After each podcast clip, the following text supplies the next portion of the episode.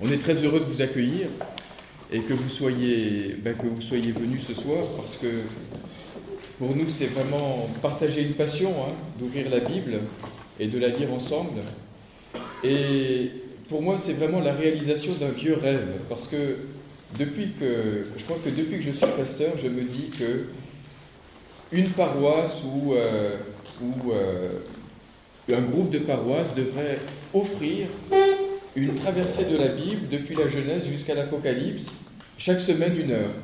Et que euh, on puisse comme ça lire toute la Bible ensemble de manière communautaire, mais dans une lecture vraiment ouverte, c'est-à-dire une lecture qui ne soit pas une lecture pour, euh, pour dire ce qu'il faut penser de la Bible, mais au fond comment on reçoit ces textes bibliques, comment on y réagit, euh, qu'est-ce qu'ils nous disent, et puis qu'on puisse avoir aussi une lecture pas simplement entre protestants, mais euh, entre protestants, entre catholiques, entre athées, entre philosophes, etc., etc. Parce que, en fait, c'est ce livre, ça appartient au patrimoine de l'humanité, ça n'appartient pas que aux chrétiens, ça n'appartient pas que aux protestants.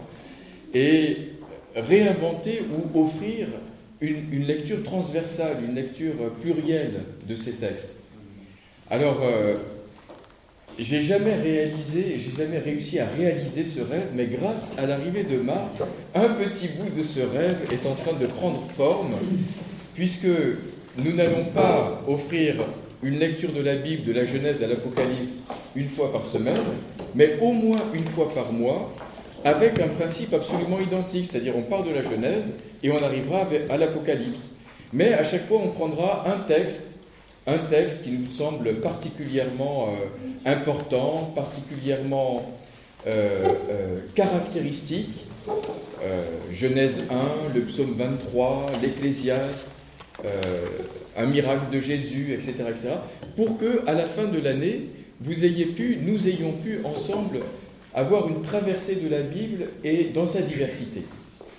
Et avec une lecture plurielle. Donc on est deux pasteurs, évidemment, mais il y a parmi vous euh, autant de professionnels de la Bible, puisque vous venez tellement souvent au culte, vous l'avez tellement médité que vous êtes tous des professionnels de la Bible d'une certaine manière. En tout cas, elle nous appartient à tous. Et puis, pour chaque thème, un invité spécial. Et aujourd'hui, on a François, François Bazet, qui est un, un, ami très cher et de longue date. Ne me demandez pas ce qu'il fait, parce que je lui ai demandé 36 000 fois, mais j'ai jamais rien compris, puisque c'est un scientifique. Ce que je sais, c'est qu'il travaille au CERN, il recueille les, communications données par l'accélérateur de particules. C'est à peu près ça C'est à peu près ça, mais tu en diras plus tout à l'heure. Et c'était très important pour nous ce soir euh, de ne pas être simplement entre théologiens ou entre croyants, mais aussi d'avoir l'apport, la lecture d'un scientifique chrétien aussi, puisque tu m'as dit, et je ne savais pas, que pour le jour de ton mariage avec Véronique, tu avais choisi le texte de Genèse 1 comme euh, texte de votre mariage. Donc, c'est ça qui nous intéresse. Vous voyez, c'est cette, euh, c'est cette pluralité, c'est ce pluralisme. C'est cette lecture passionnée, un peu amoureuse de la Bible avec ce que nous sommes. Alors, on n'est pas là pour euh, ce soir pour euh, discuter de est-ce que le récit de Genèse 1 est un récit scientifique ou est-ce que c'est un récit euh, théologique ou est-ce que c'est un conte. On est là pour le lire pour qu'il devienne intelligible. C'est ce que nous cherchons, c'est l'intelligence des Écritures, de les rendre intelligibles, compréhensibles et, et concrètes. Voilà.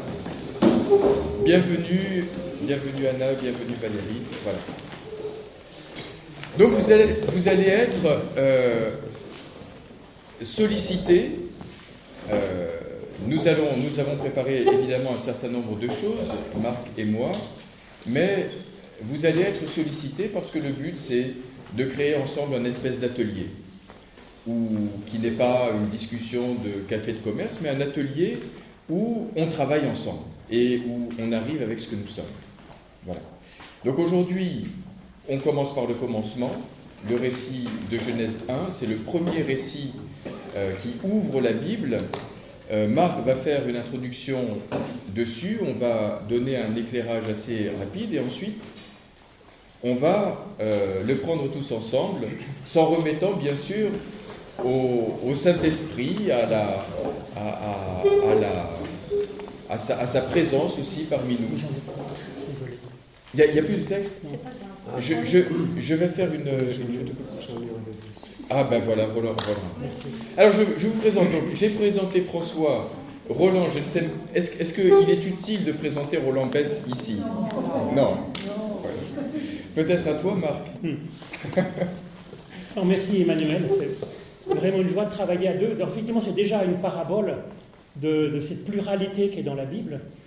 L'objectif euh, de, ce, groupe, on l'a pensé avec Emmanuel, c'est qu'éventuellement des personnes qui ne connaîtraient rien à rien avec la Bible, qui n'ont pas forcément envie de demander un baptême, euh, par exemple, mais pourraient s'intéresser à la Bible. Donc n'hésitez pas à, inviter ou à transmettre ces papiers. On n'est pas forcé euh, d'être membre du club pour s'intéresser à la Bible, bien sûr. Alors pour ceux qui ne connaîtraient pas, bien sûr, mais c'est une évidence pour beaucoup, la Bible c'est au singulier, mais en fait ça devrait être au pluriel. C'est pas la Bible, c'est les Écritures. Donc c'est un livre qui est formidablement pluriel et ça commence bien avec la Genèse il n'y a pas un récit de création, il y en a deux, quoi, qui sont différents, c'est donc deux voix différentes, deux témoignages. Mais toute la Bible est comme ça, c'est pour ça qu'à travers ce programme, eh ben, nous verrons différents styles littéraires, différentes théologies aussi, en fait. C'est comme ça même jusque dans les évangiles, il y en a quatre, c'est fait pour, cette pluralité, elle est constitutive même du texte biblique. Alors de quoi parle la Bible? Quel est le sujet en fait? Par exemple de ce texte de Genèse, de quoi ça parle? Mais en fait, ça parle de la genèse de, l'humain. Ces textes sont des prédications, il n'y a pas un texte de la Bible qui ne parle pas en fait de vous. C'est fait pour, c'est fait pour que le lecteur entre dans une genèse. Et donc la question qu'on peut poser au texte, ou que dans un sens le texte nous pose, c'est qu'est-ce qu'on peut attendre de Dieu? Et qu'est-ce que Dieu peut attendre de nous? Et puis, qu'est-ce que c'est qu'un être humain? Peut-être pour se laisser justement entrer dans un mouvement de genèse, de naissance de notre être ou de l'humanité. Qu'est-ce que c'est qu'être ensemble comme humain? En gros, pour dire vite, je crois que ce sont en gros les, quatre questions que traite la Bible. Alors il ne le traite pas en donnant des réponses, il le traite en donnant des propositions ou en ouvrant à des questions. C'est pourquoi on ne peut pas lire la Bible à la place d'un autre, en fait puisque c'est la genèse de chacun, c'est chacun qui doit se confronter à ce texte pour se laisser interroger, bousculer, déplacer, pour entrer dans sa genèse. Alors nous, on dirait que c'est pour s'ouvrir à Dieu, pour que Dieu et nous puissent euh, créer l'être humain que nous serons demain, ou créer l'humanité que nous serions demain. Mais ça, c'est la réponse du croyant. Mais ça n'empêche pas un non-croyant de lire la Bible et de se dire, bah, je veux dire, en quoi est-ce que ce livre, ces témoignages anciens vont m'aider à devenir, à me, je à me construire moi-même, dans un certain sens, mon intelligence, mon développement, ma capacité à aimer, mon regard sur le monde, voilà. Par déduction, j'allais dire, à partir de ces questions, il y a aussi, on peut se demander de quel Dieu on parle. Mais il n'y a pas tellement de discours sur Dieu. Il y en a quelques-uns. Mais en gros, ça ne parle pas de Dieu, au, sens où un traité de, théologie en parlerait, si vous voulez, ou une confession de foi dirait qu'est-ce qu'on pense de Dieu. Non, ce sont pas. C'est pas un traité de théologie, c'est plus une, une réflexion sur la relation entre Dieu et l'homme, la relation entre nous, et puis ce que c'est que l'humain.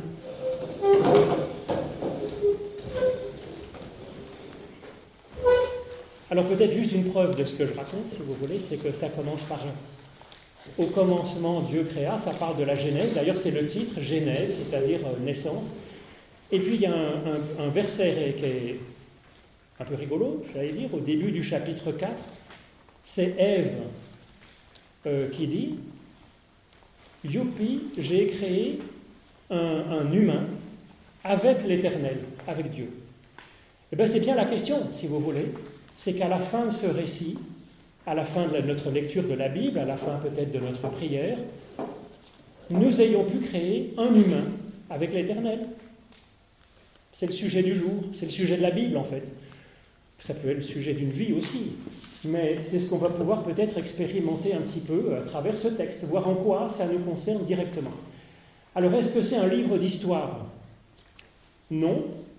Euh, ou plutôt, oui, ça raconte des histoires. C'est des récits, vous voyez. Mais ce n'est pas un livre d'histoire au sens d'un reportage, bien entendu.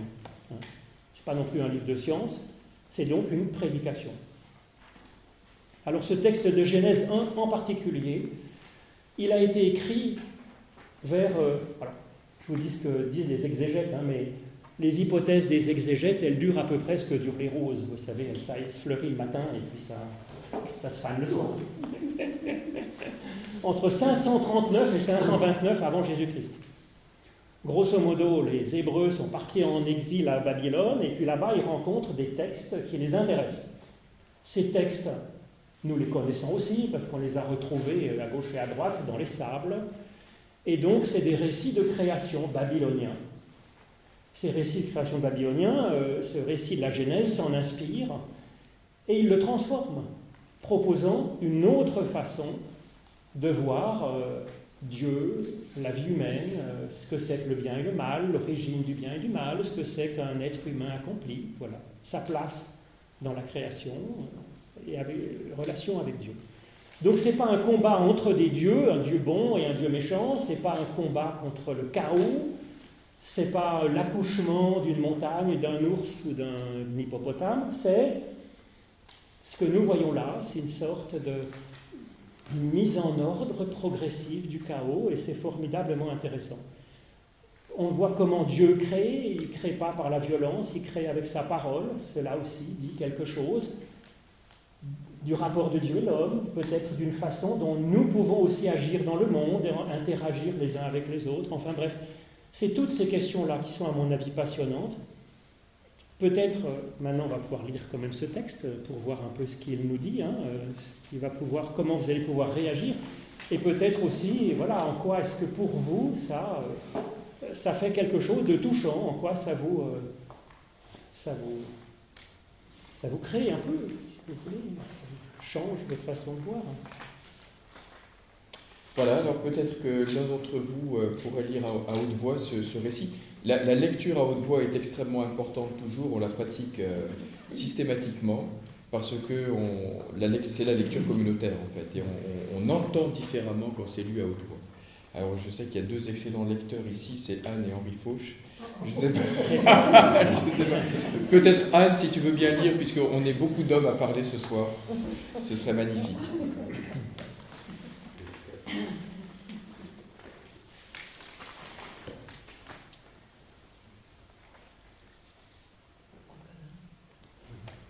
Au commencement, Dieu créa le ciel et la terre.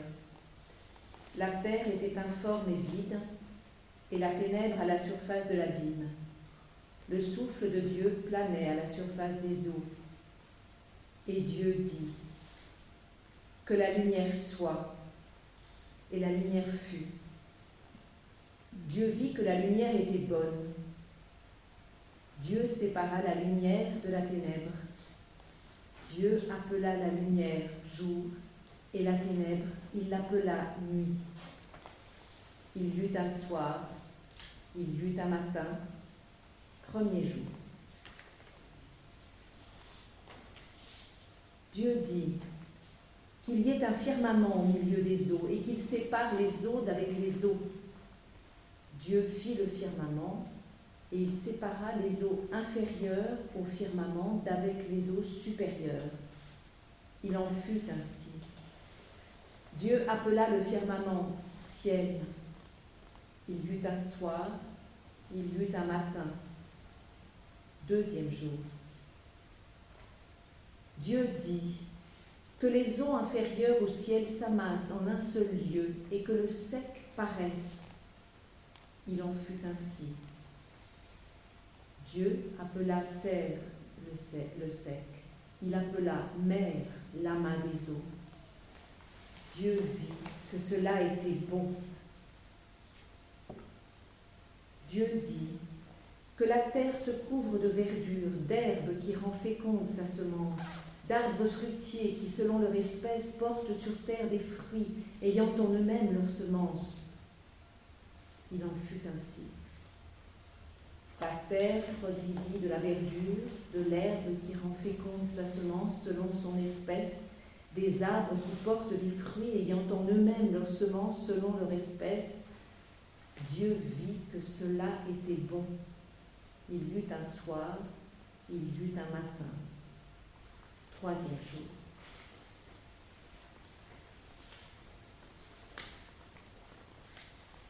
Dieu dit qu'il y ait des luminaires au firmament du ciel pour séparer le jour de la nuit, qu'ils servent de signe tant pour les fêtes que pour les jours et les années, et qu'ils servent de luminaires au firmament du ciel pour illuminer la terre. Il en fut ainsi. Dieu fit les deux grands luminaires, le grand luminaire pour présider au jour, le petit luminaire pour présider à la nuit, et les étoiles. Dieu les établit dans le firmament du ciel pour illuminer la terre, pour présider au jour et à la nuit, et séparer la lumière de la ténèbre. Dieu vit que cela était bon. Il y eut un soir, il y eut un matin, quatrième jour. Dieu dit, que les eaux grouillent de bestioles vivantes et que l'oiseau vole au-dessus de la terre face au firmament du ciel. Dieu créa les grands monstres marins, tous les êtres vivants et remuants selon leur espèce, dont grouillèrent les eaux, et tout oiseau ailé selon son espèce. Dieu vit que cela était bon. Dieu les bénit et leur disant, Soyez féconds et prolifiques, remplissez les eaux dans les mers, et que l'oiseau prolifère sur la terre. Il y un soir, il y eut un matin, cinquième jour. Dieu dit que la terre produise des êtres vivants selon leur espèce, bestiaux, petites bêtes et bêtes sauvages selon leur espèce. Il en fut ainsi. Dieu fit les bêtes sauvages selon leur espèce, les bestiaux selon leur espèce, et toutes les petites bêtes du sol selon leur espèce. Dieu vit que cela était bon. Dieu dit, faisons l'homme à notre image, selon notre ressemblance, et qu'il soumette les poissons de la mer, les oiseaux du ciel, les bestiaux, toute la terre et toutes les petites bêtes qui remuent sur la terre. Dieu créa l'homme à son image, à l'image de Dieu il le créa, mâle et femelle il les créa. Dieu les bénit et leur dit, Soyez féconds et prolifiques, remplissez la terre et dominez-la Soumettez les poissons de la mer, les oiseaux du ciel et toute bête qui remue sur la terre. Dieu dit, Voici, je vous donne toute herbe qui porte sa semence sur toute la surface de la terre, et tout arbre dont le fruit porte sa semence. Ce sera votre nourriture à toute bête de la terre, à tout oiseau du ciel, à tout ce qui remue sur la terre et qui a souffle de vie, je donne pour nourriture toute herbe mûrissante. Il en fut ainsi. Dieu vit tout ce qu'il avait fait. Voilà, c'était très bon. Il y eut un soir, il eut un matin, Sixième jour. Ainsi furent achevés le ciel et la terre et toute leur armée. Le septième jour, Dieu avait achevé tout le travail qu'il avait fait. Le septième jour, il se reposa de tout le travail qu'il avait fait. Dieu bénit le septième jour et en fit un jour saint car en ce jour, Dieu se reposa de tout le travail qu'il avait fait en créant. Merci beaucoup. Magnifique. Est-ce que l'un d'entre vous pourrait donner une feuille à, David et à Magali Magali, ça va pour vous suivre. Voilà, merci beaucoup. Parfait.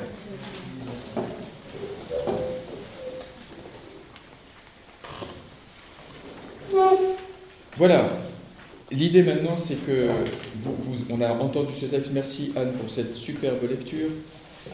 Euh, de quoi vous avez envie de parler? Quelles sont les questions que vous avez, que vous posez? Nous, on parle des questions. Hein. on ne parle, pas, pas des affirmations, de ce qu'on veut affirmer. On parle de ce qu'on ne comprend pas, de ce qu'on a de la peine à comprendre, de ce qu'on voudrait euh, expliquer et qui nous résiste. C'est ce qui est très important de partir de ce qui nous résiste, pas de ce, que, euh, de ce, qui, est, de ce qui est simple.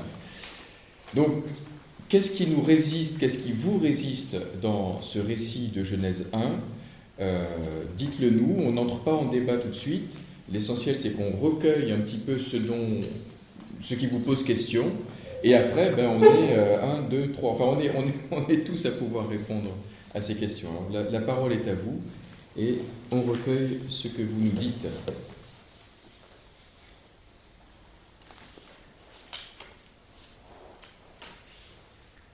Tu me regardes avec insistance, Christine, tu veux me dire quelque chose? Vraiment Il pourtant pas, pas vraiment lever la main. Mais, C'est ton regard qui levait la main. Merci. Um, oui, eh bien, donc la Terre était informée vide, enfin tout était informé vide.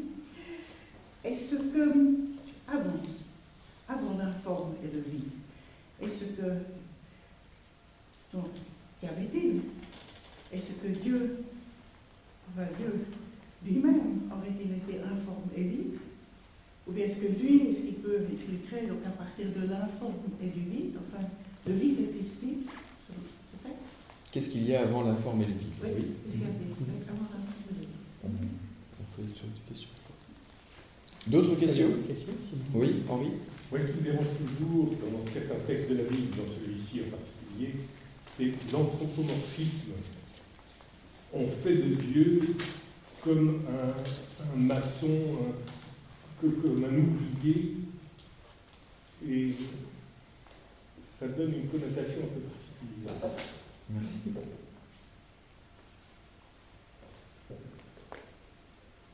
Ma question c'est, qu'est-ce que ça veut dire? Parce qu'on voit bien que ça ne va pas se passer comme ça. C'est clair. On, espère qu'un sens émergera, effectivement. Moi, ce qui me frappe, c'est que tout vient des ténèbres.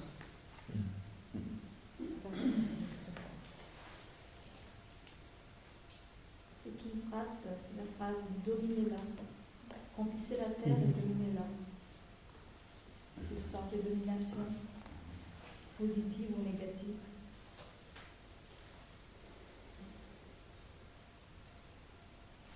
On peut peut-être commencer par cette série de, questions. Hein. C'est déjà. Il y en a déjà cinq. C'est un, chiffre rond. C'est un chiffre rond. C'est la moitié de 10. Hein. C'est cinq comme les cinq livres de la Torah. On peut partir d'informer vite peut-être, hein, parce que ça c'est le commencement du commencement. Peut-être une parole de pasteur, de théologien, et puis ensuite une parole de, de scientifique qui, travaille euh, à l'accélérateur de particules. La, parole du pasteur, c'est de dire que, et, ça c'est absolument extraordinaire dans la Bible, c'est que, en tout cas dans le récit de Genèse 1, c'est que le travail de Dieu est un travail d'aménagement du temps et de l'espace. Et qu'avant Dieu, c'est comme s'il il n'y avait pas d'articulation possible d'un langage, d'articulation possible d'un espace et d'articulation possible d'un temps. Et Dieu apparaît dans ce récit comme celui qui, qui, va, qui va faire en sorte que, que les choses puissent prendre vie. Mais comme si avant lui, il y avait, il y avait quelque chose qui n'était pas définissable. Sauf que il y a le rouard. Hein il y a le roi, et le roi, c'est l'esprit, c'est le souffle. Ce souffle qui est à, l'origine, et qui est le souffle qu'on retrouve dans tout processus créateur, en fait. C'est le souffle de l'inspiration, c'est le souffle de, la création, c'est le souffle de, de l'artiste, hein, qu'on dit inspiré. C'est absolument extraordinaire qu'un artiste, on dise de lui qu'il est inspiré. Il y a quelque chose de l'ordre du souffle qui est en lien avec la création.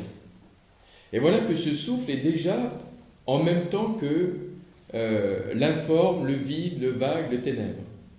Et par la parole de Dieu, tout ça prend, prend existence.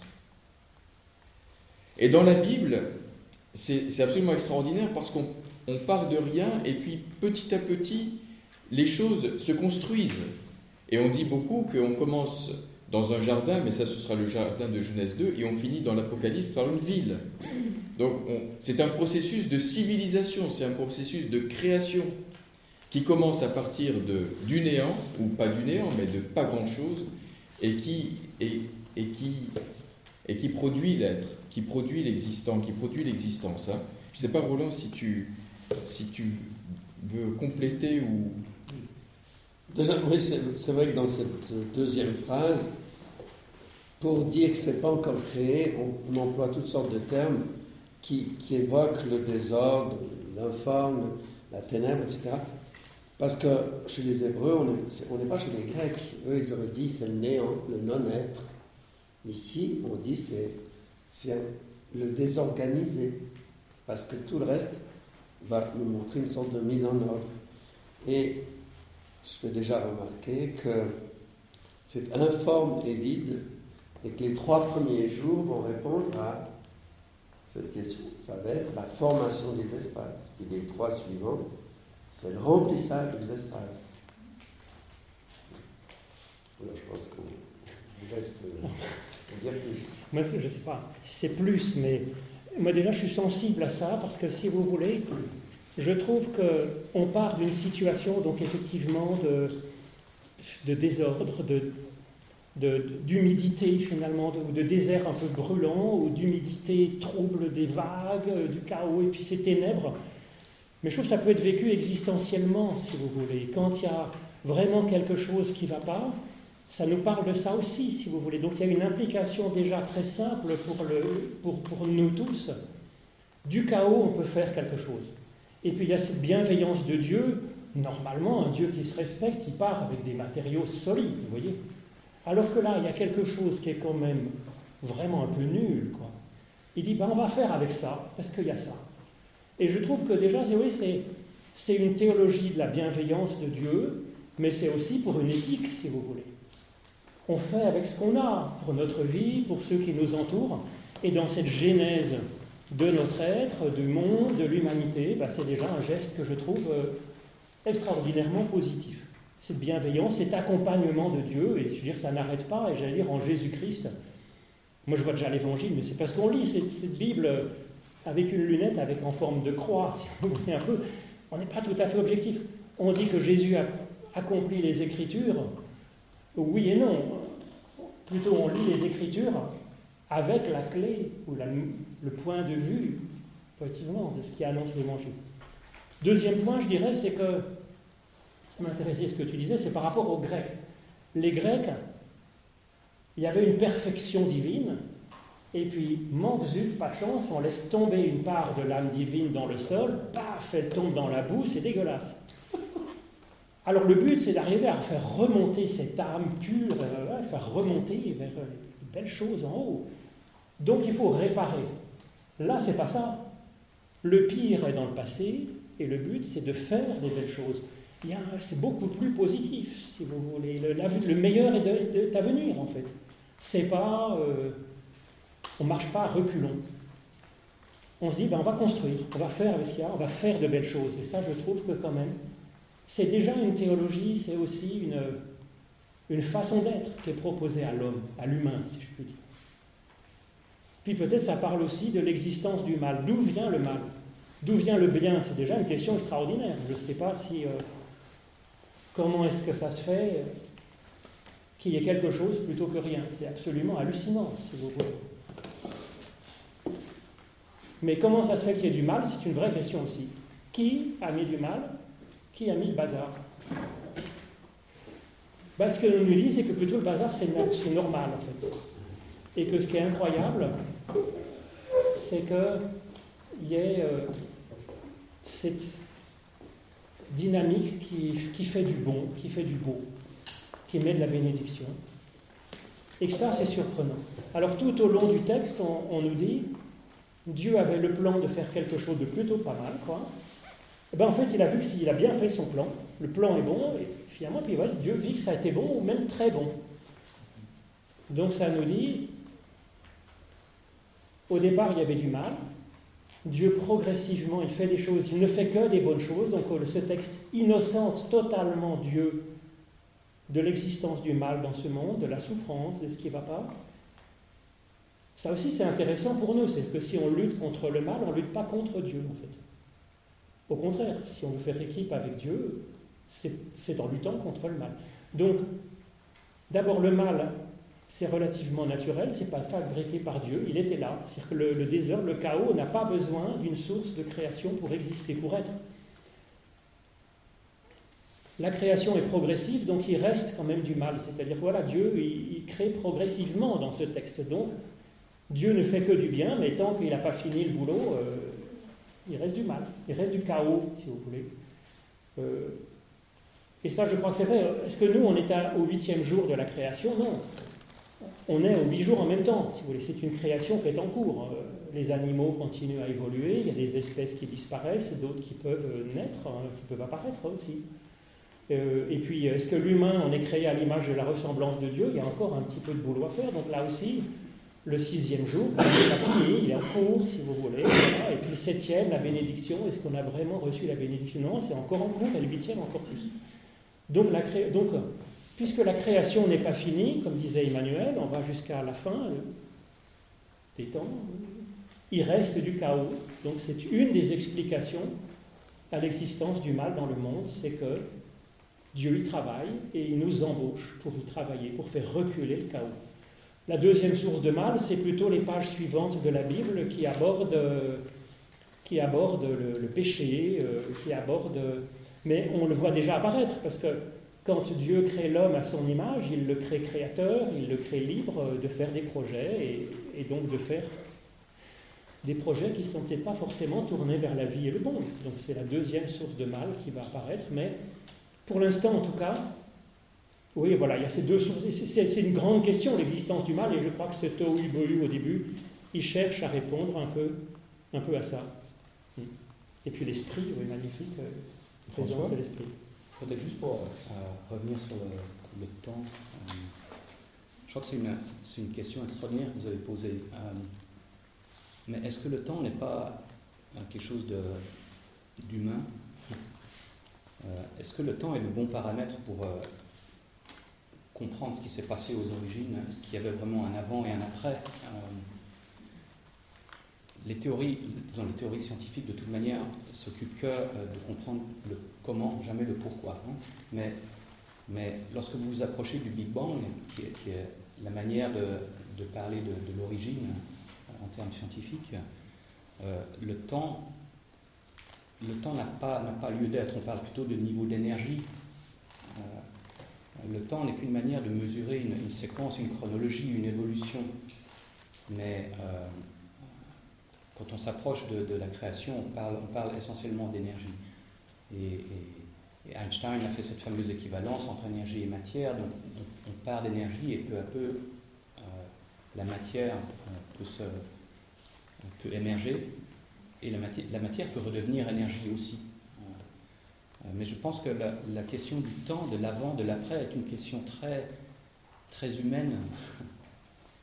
Et peut-être qu'on devrait sortir de, ce, de cette manière de voir les choses. Voilà, c'est une piste. Hein. Quelque chose, il n'y a pas eu le, mot lumière J'en reviens au, au titre, c'est l'obscurité. Qu'est-ce que c'est l'obscurité? C'est un mystère? Qu'est-ce que c'est que la foi ou tout ce qui est c'est un mystère. Donc il y a eu l'obscurité, puis il y a eu la lumière. Donc c'est ça qui a commencé. Et puis c'est là que vient le souffle. Et puis quand il y a une lumière, elle peut être bonne, donc violente ou douce comme une flamme. Et puis c'est différentes sortes de lumière. Qu'est-ce que c'est la lumière dans la création? C'est une communication Alors, merci Magali. Peut-être qu'on va laisser répondre François sur la question du, de, des ténèbres et de la lumière. Est-ce qu'on peut. Est-ce est qu'il y a quelque chose à. C'est la lumière le, le souffle. Mais, merci Magali, merci. Disons la, la lumière est énergie. Donc, euh, lorsque vous dites lumière, vous, un scientifique va, parler d'énergie. Euh, et l'obscurité, euh, c'est l'absence de lumière, donc c'est l'absence d'énergie. Donc c'est le néant.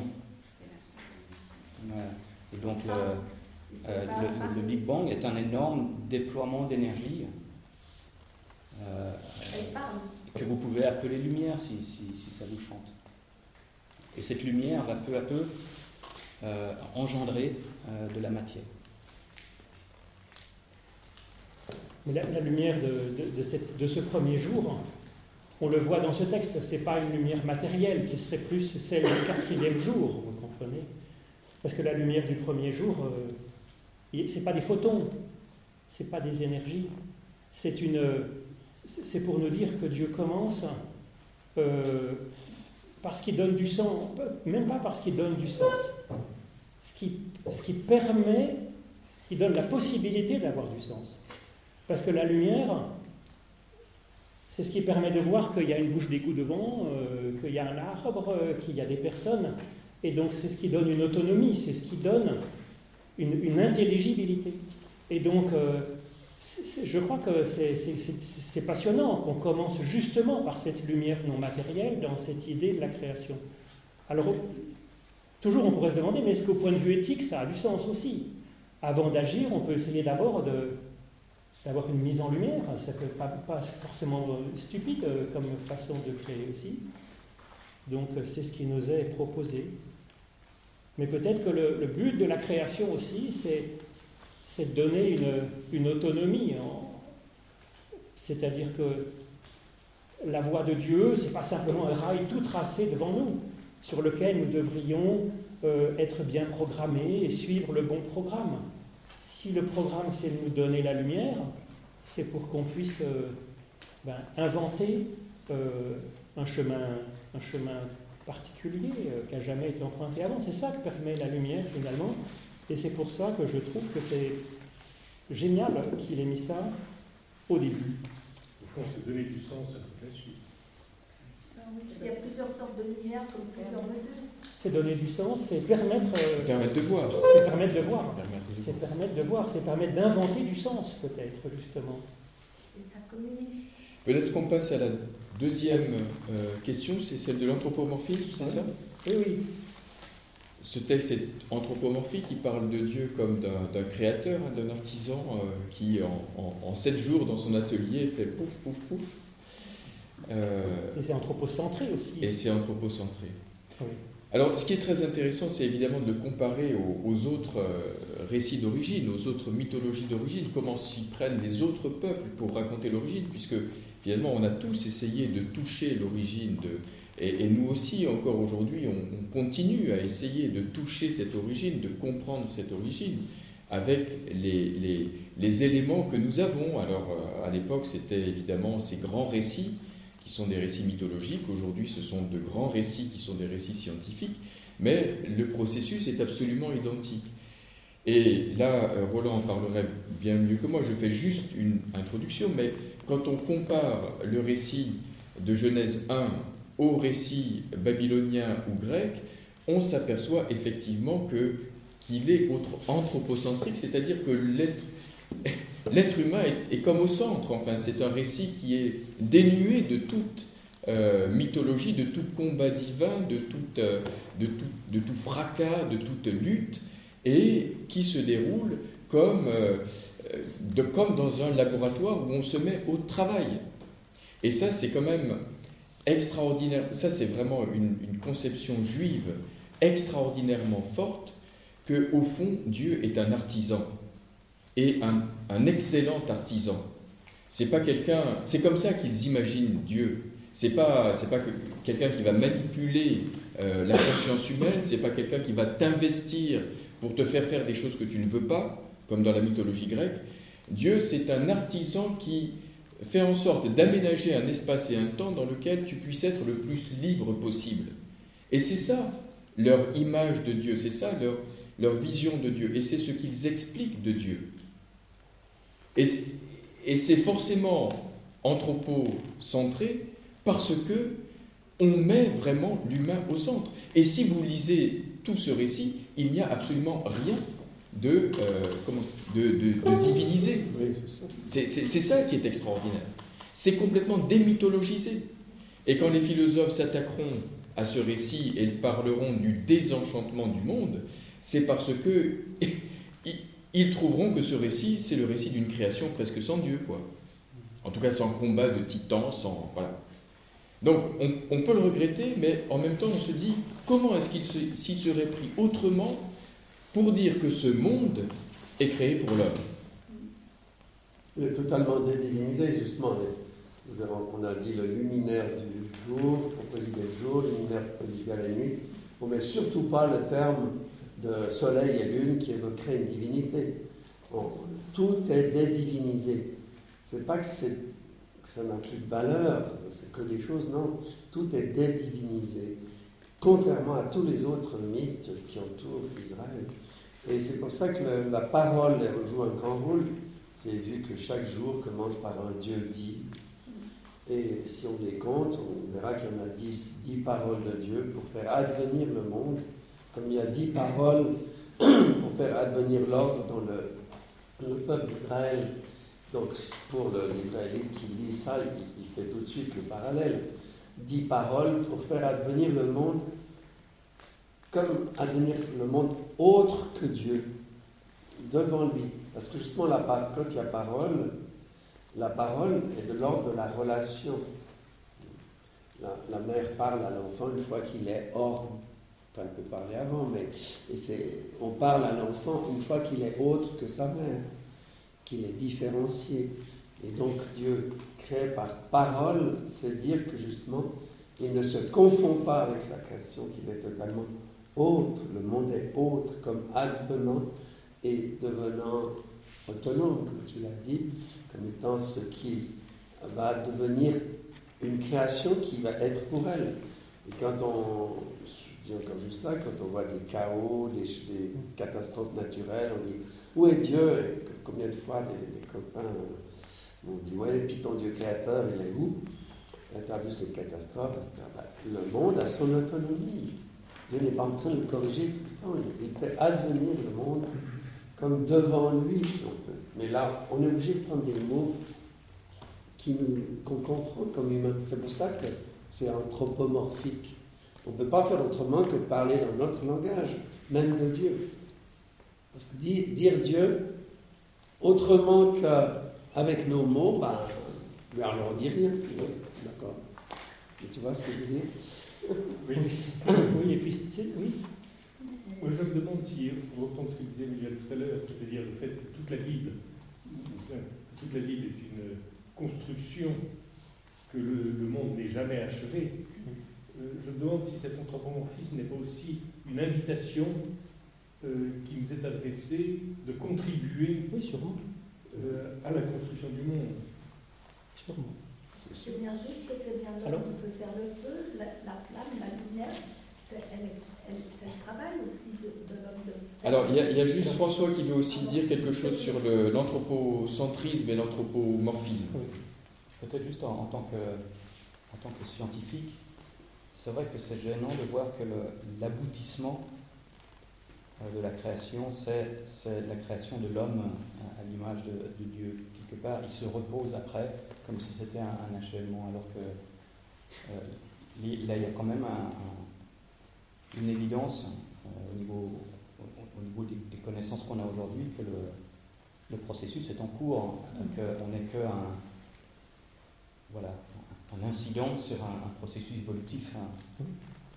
Et donc, Là, c'est très anthropomorphiste, c'est centré sur l'homme, mais peut-être qu'il voilà, ne faut pas oublier qu'on va au-delà. Oui, à mon avis, il ne faut pas se tromper du sujet du livre. Quand je prends dans le, livre de cuisine la recette de la pâte à crêpes, elle parle de la pâte à crêpes, elle parle de la crêpe. Le sujet du jour, c'est pas de parler de, ce qui passera dans un million d'années ou de, des dinosaures, hein. de la métaphysique des dinosaures. Hein. La question, si vous voulez là, c'est de parler de la création de l'humain. Bah, donc ça parle de l'humain. Et peut-être que les fourmis ont leur Bible qui parle des fourmis. Donc c'est normal, si vous voulez, parce que le sujet du jour, c'est de parler de vous.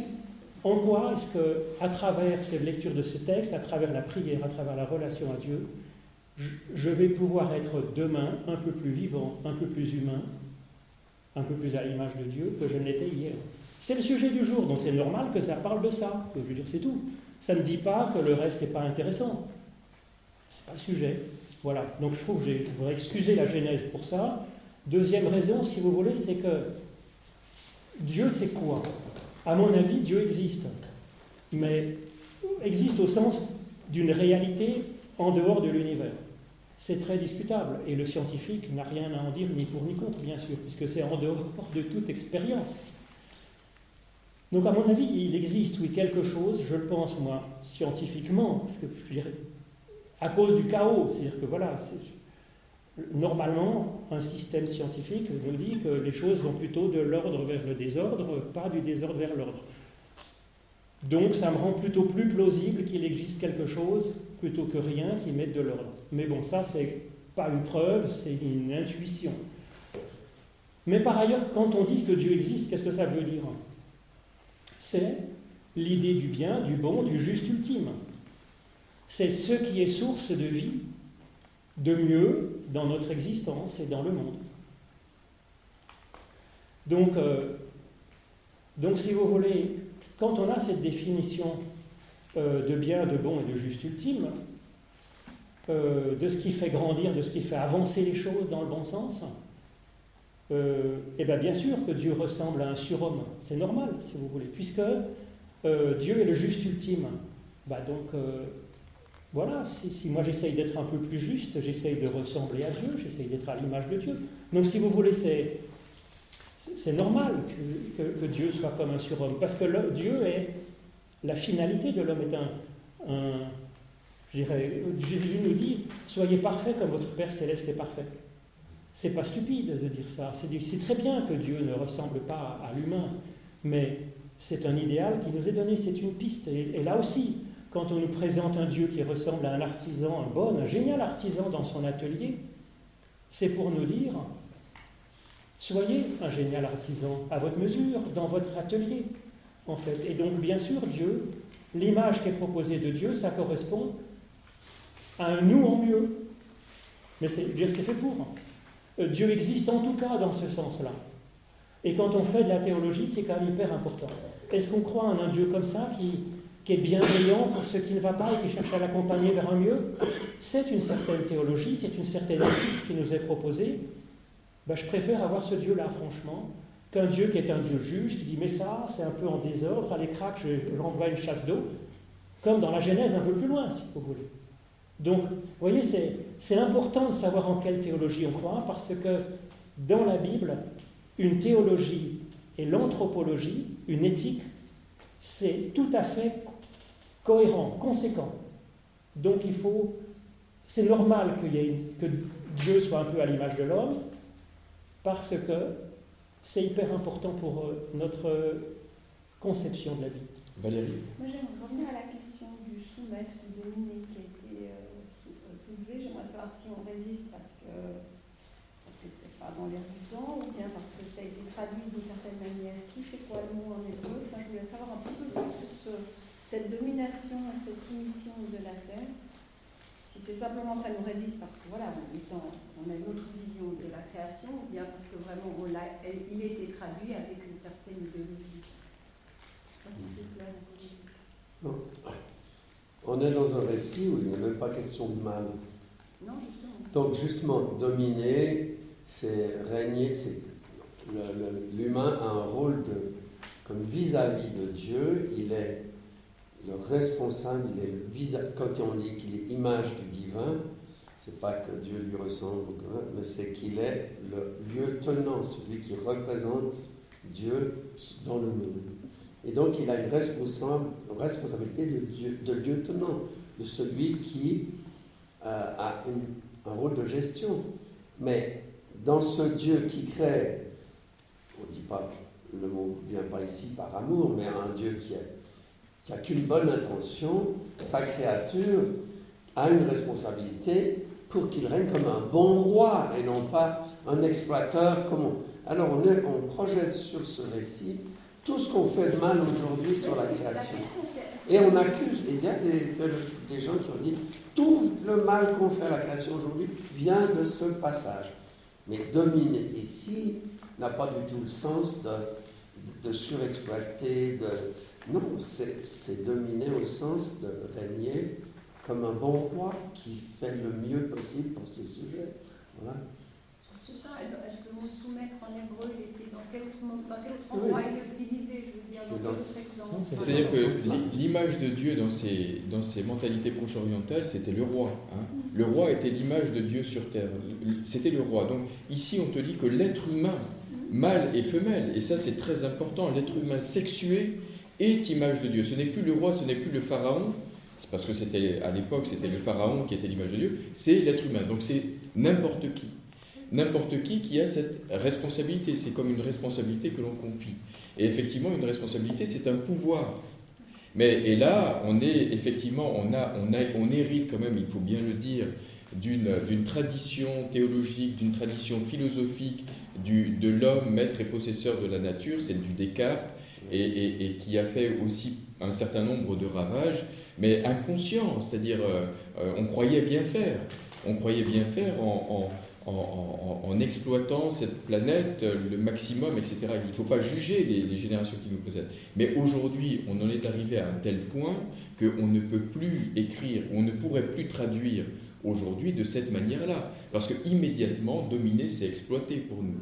Mais si tu parles de responsabilité et d'un pouvoir éclairé, c'est-à-dire d'un pouvoir de, de soin, eh ben, on est beaucoup plus dans l'esprit biblique. Oui, en fait, dans le, dans le hébreu, il y a aussi l'idée, euh, enfin c'est une image paysanne aussi, c'est conduire, mhm. c'est le battre. Mhm. Donc c'est une forme de domination qui est de l'ordre du service aussi.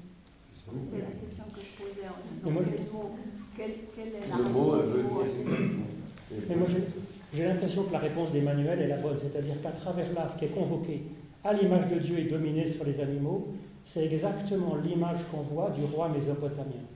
Et d'ailleurs, la tauromachie était un peu basée là-dessus. Donc le roi était un roi, il était présenté comme un dieu et comme dominant les animaux, pouvant renverser un taureau. Bon, il le droguait un petit peu avant, parce que quand même sinon ça ne marchait pas toujours, mais c'était quand même l'image d'un roi. Et donc ce texte nous dit, Dieu crée l'humain comme un roi. Or, les récits mésopotamiens, euh, les, les, humains étaient créés comme des larbins, comme des serviteurs vraiment de dernière zone, les dieux regardent et disent Oui, mais qui va entretenir notre jardin? Bon, on va créer l'homme, et puis ils vont un petit peu euh, sarcler euh, les mauvaises herbes. Donc c'est la première réponse, à mon avis. Donc et voilà, faut que l'homme est fait roi et reine. Et ça, c'est quand même extrêmement fort dans ce récit. Je ne veux pas forcément y voir beaucoup plus que ça. Ensuite, je suis d'accord avec vous. On n'est pas forcément d'accord avec ce qui est marqué.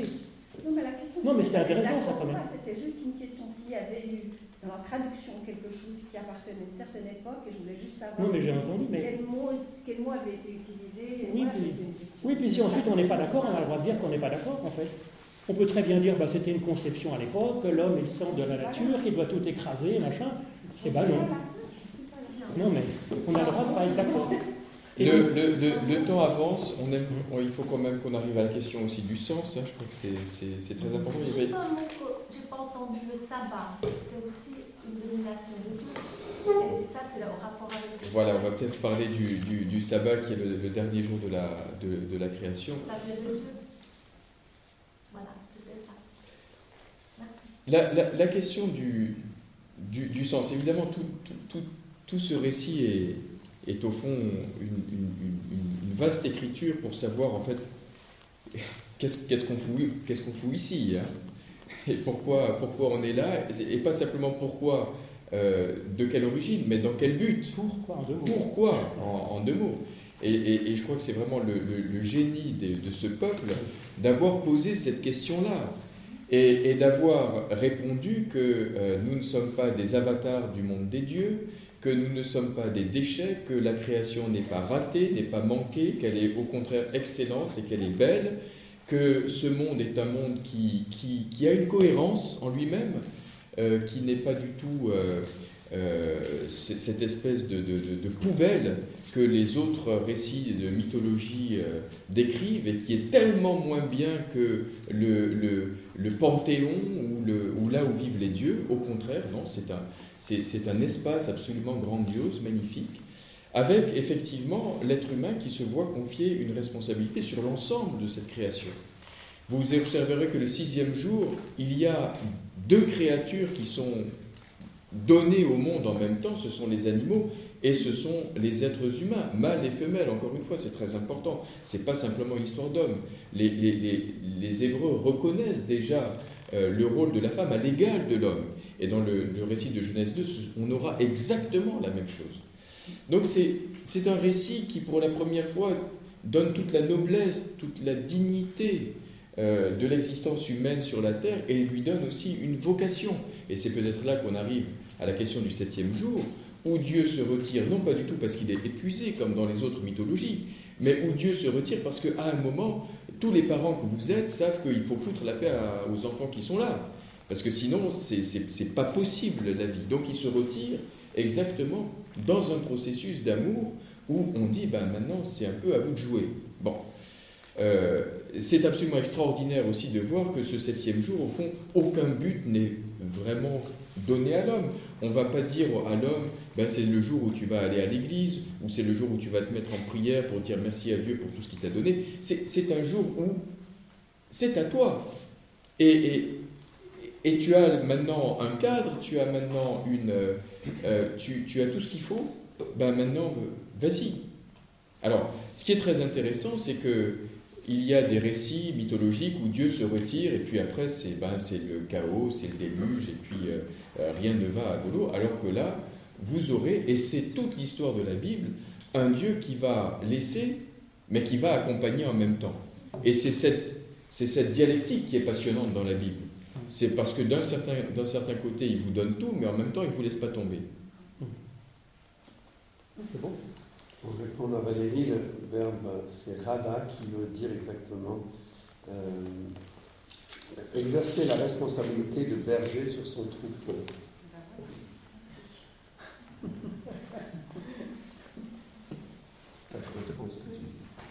Mais sinon, c'est vrai que ce septième jour, c'est quand même. Il y a deux choses, à mon avis, qui dans ce passage disent que, disent que on travaille la main dans la main avec Dieu, c'est le programme, comme le dit Emmanuel, c'est le premier, c'est que le 7, si vous voulez, si le 7 est un chiffre rond dans la Bible, mais depuis la Mésopotamie, bien sûr, hein, c'est pour ça qu'on a 7 euh, jours dans la semaine, et qu'on a 12 œufs dans la boîte à œufs, en fait. C'est que depuis toujours, le 3 est avant même l'invention de la Trinité. C'est plutôt la Trinité qui a été créée à cause de cette symbolique du 3, le 3, c'est un chiffre divin, parce que toutes les charpentes sont construites sur la forme du triangle, qui est la seule formule, la seule figure géométrique stable. C'est-à-dire si on attache trois bâtons avec une ficelle, ça ne se déforme pas. Si on en met 4 ou 5 ou 6 ou 1000, eh ben, ça fait des, des, patates, ça se déforme, parce que les ficelles ne tiennent pas bien. Donc le 3, ça a toujours été le chiffre de la stabilité, de la divinité. Et le 4, c'est les quatre points cardinaux, c'est les chiffres de la Terre.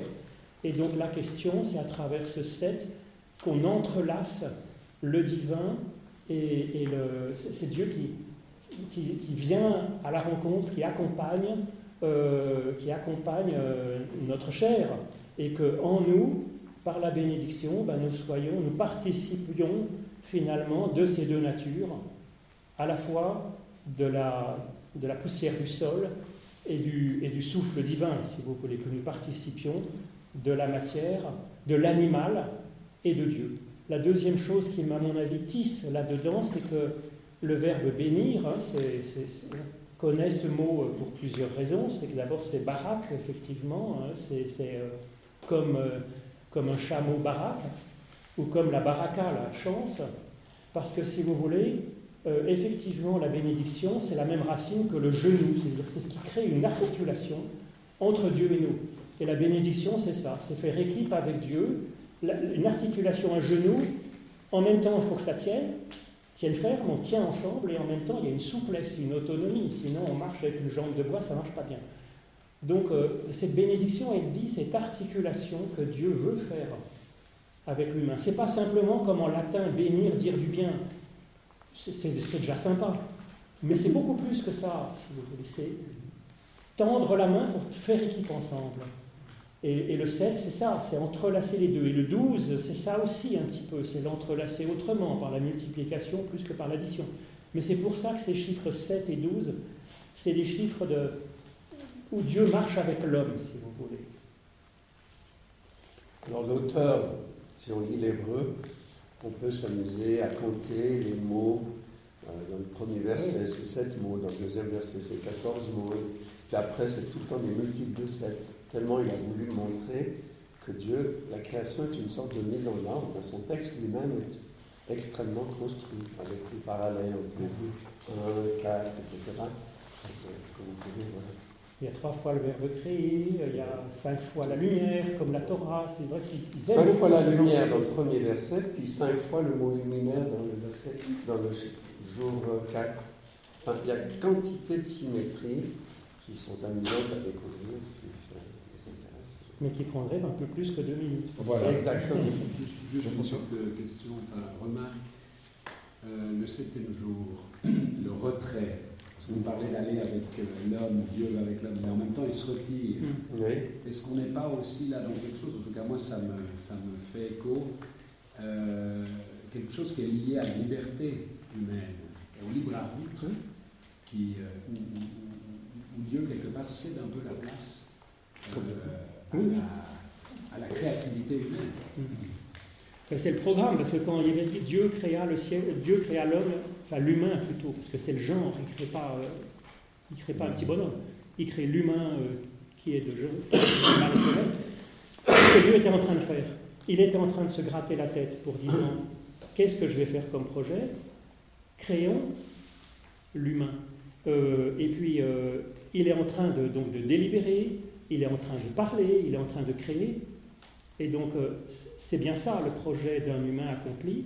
C'est quelqu'un qui, euh, qui se gratte la tête pour se dire quel projet je vais bien faire, librement. Il va pouvoir le faire en parlant au pluriel, créons, c'est-à-dire créer en équipe, pas créer tout seul. Alors à qui Dieu parle quand il dit ça? À mon avis, il le dit à l'humain.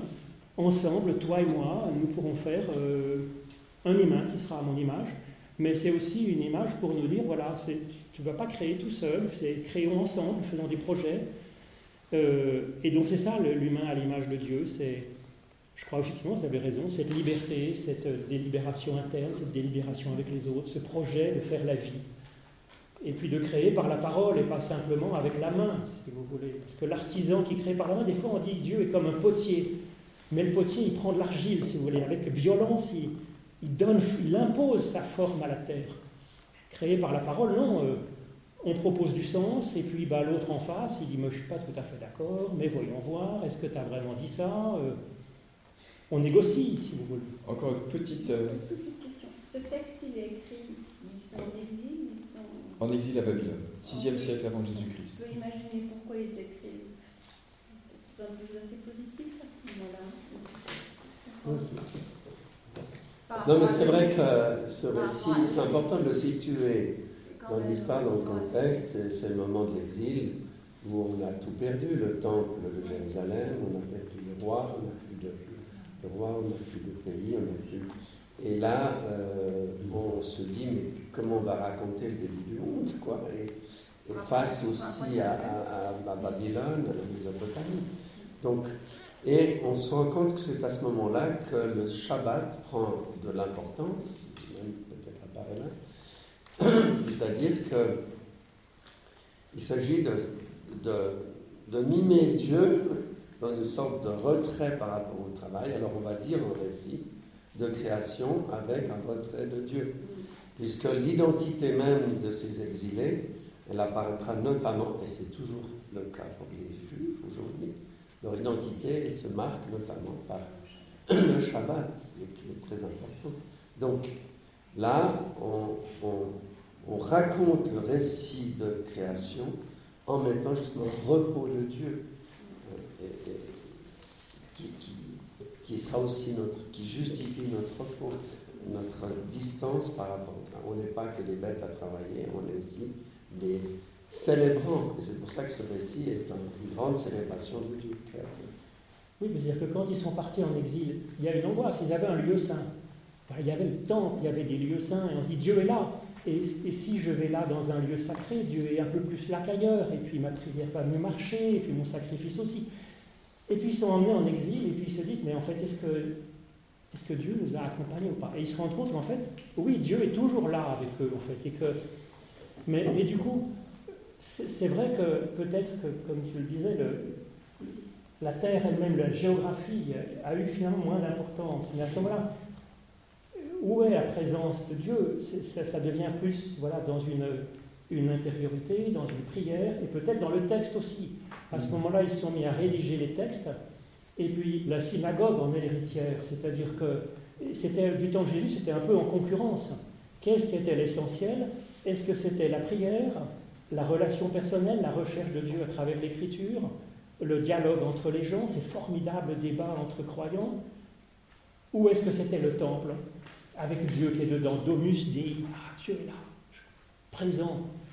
En fait, c'est vrai qu'il y a eu, à travers l'écriture, euh, un, effort, je trouve, euh, extrêmement fécond, dont nous sommes les héritiers, de se remarquer que Dieu accompagne l'humain spirituellement par l'esprit, comme il est marqué ici, en fait, l'esprit qui plane à la surface de notre chaos, qui nous accompagne, mais aussi comme on l'a vu à travers ces symboles peut-être du 5, hein, de la lumière, ben, dans ces textes médités et débattus.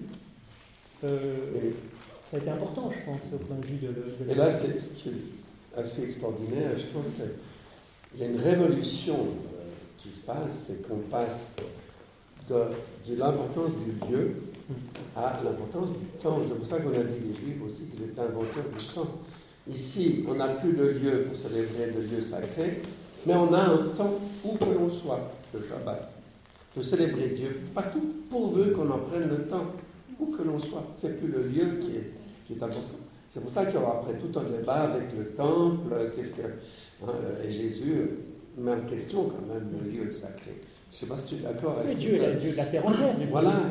donc c'est un, un, un transfert de l'importance de l'espace sur le temps sur l'histoire. Et bien la, révélation biblique, elle est justement construction du temps. Et tu l'as très bien exprimé au début, euh, cette construction dans le temps, chez les Grecs, c'est l'espace. Oui, mais là, c'est aussi l'esprit et la parole là-dedans.